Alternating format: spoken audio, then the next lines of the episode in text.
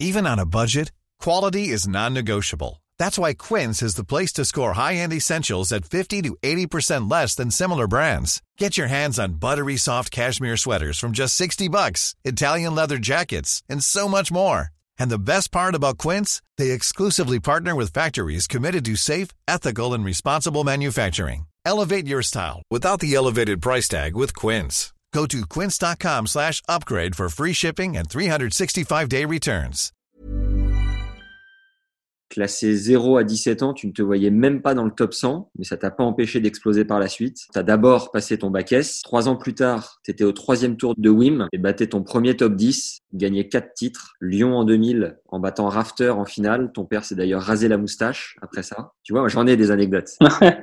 J'ai été 32, puis Ouais. 15-4, puis 15-2, 5-6, puis 3-6, puis 0, puis moins 15, puis remis à moins 30. J'étais numéro 33 français. Et l'année d'après, numéro 3 français. Voilà.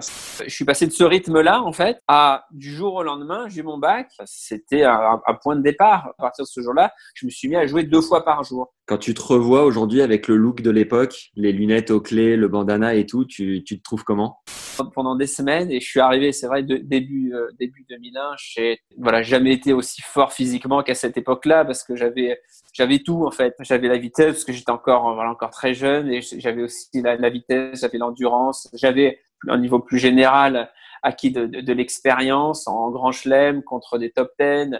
Voilà, je, je m'étais déjà frotté à, à certains grands joueurs sur des sur des grands centraux. Donc voilà, je suis arrivé à, l'Open d'Australie avec énormément de, énormément d'objectifs et, de détermination. Euh, à l'époque, c'est pas Federer en fait quoi. C'est juste un joueur qui est prometteur, mais qui a encore pas, qui a encore rien gagné. Et euh, c'était euh, logique que je le batte parce que j'étais, j'étais meilleur que lui.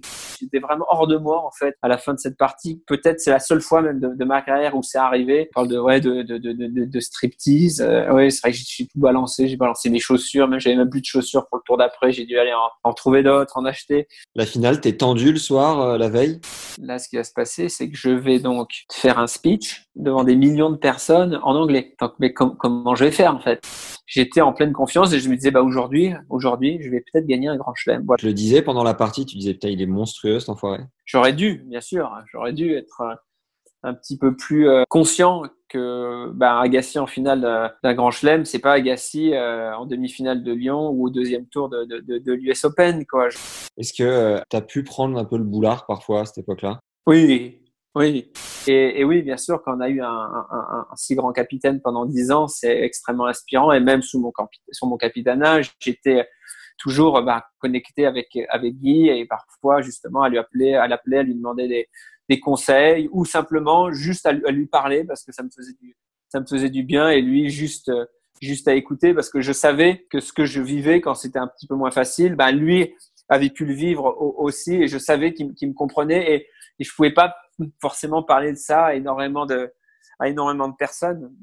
Est-ce que ça a été la plus grosse fiesta que tu faite sur le circuit après ça? C'est ouais, de ma vie, je pense.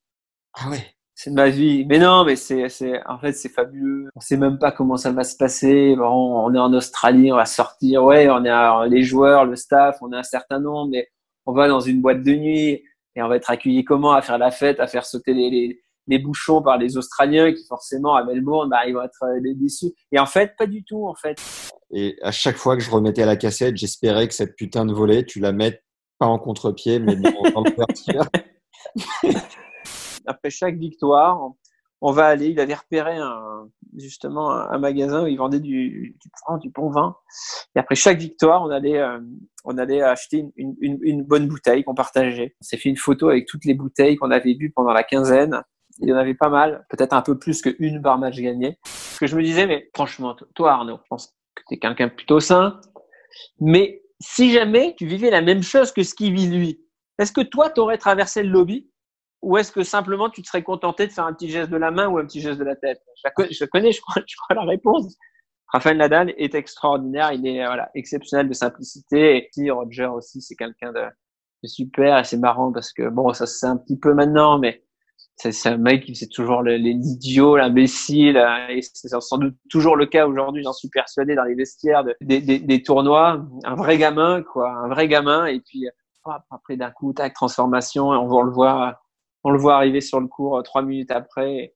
C'est et c'est aussi quelque chose qui m'a toujours beaucoup amusé. J'ai peut-être un peu moins d'anecdotes avec avec Djokovic parce que c'est le je suis sa première victoire sur le circuit.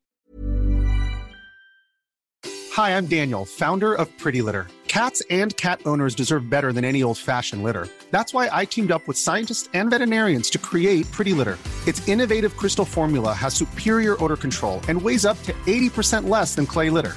Pretty Litter even monitors health by changing colors to help detect early signs of potential illness. It's the world's smartest kitty litter. Go to prettylitter.com and use code ACAST for 20% off your first order and a free cat toy. Terms and conditions apply. See site for details.